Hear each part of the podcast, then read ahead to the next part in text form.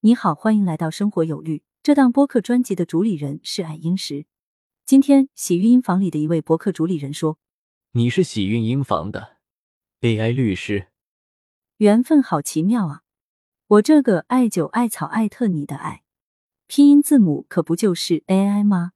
那以后我就叫喜运音房的爱爱爱 AI 律师啦！好开心，好有纪念意义的日子，九月一号。”让我们重新开始播客 AI 的奇妙旅程。愿你在新的一天里平安喜乐。今天，全国首部新建住宅房屋保修新规也开始施行了。它就是山东省住房和城乡建设厅于二零二二年六月八日发布的《关于调整新建住宅工程质量保修期的指导意见》，简称指导意见。指导意见根据法律法规和有关政策规定。结合山东省当前建造技术、施工工艺和材料性能发展实际，对新建住宅工程的质量保修期进行调整。该指导意见于二零二二年九月一日起施行，有效期至二零二七年八月三十一日。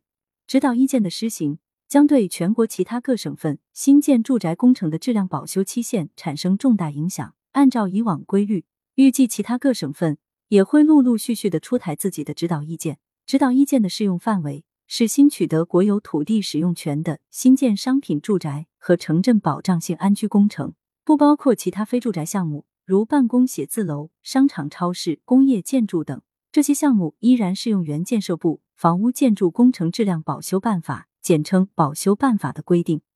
一、保修期限的变化与解读。保修办法第七条，在正常使用条件下，房屋建筑工程的最低保修期限为。一、地基基础工程和主体结构工程为设计文件规定的该工程的合理使用年限。二、屋面防水工程有防水要求的卫生间、房间和外墙面的防渗漏为五年。三、供热与供冷系统为两个采暖期、供冷期。四、电气管线给排水管道设备安装为两年。五、装修工程为两年。其他项目的保修期限由建设单位和施工单位约定。指导意见则规定，在正常使用条件下，新建住宅工程以下部位质量保修最低期限做如下调整：一、屋面防水工程有防水要求的卫生间、房间和外墙面的防渗漏，调整为十年；二、供热与供冷系统调整为五个采暖期、供冷期；三、电气管线给排水管道设备安装，隐蔽部分调整为十年，非隐蔽部分调整为五年。其他部位质量保修范围和期限按现行法规规定执行。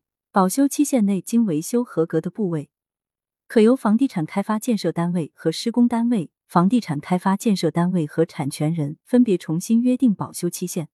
指导意见关于住宅保修期最低期限调整幅度非常大，防水工程的保修期由五年调整为十年，供热与供冷系统的保修期由两年调整为五年，均为翻倍的调整。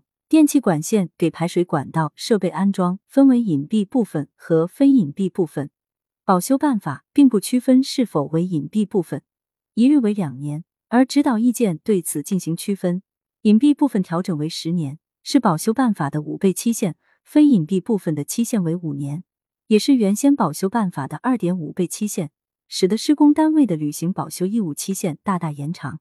此外，指导意见关于保修期限内经维修合格的部位可重新约定保修期限的规定，则可能使得施工单位的保修义务在原合同约定或者法定的最低保修期限的基础上无限延长。保修办法并无此规定。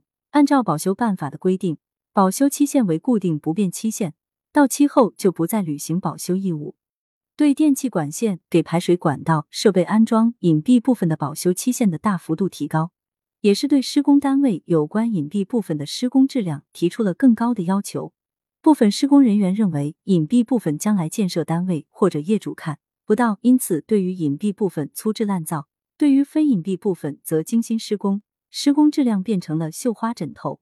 保修办法规定的两年保修期到期后，出现质量缺陷，维修时发现隐蔽部分未按图或者规范施工，施工质量惨不忍睹。对于避免隐蔽验收走过场，指导意见可以起到积极作用。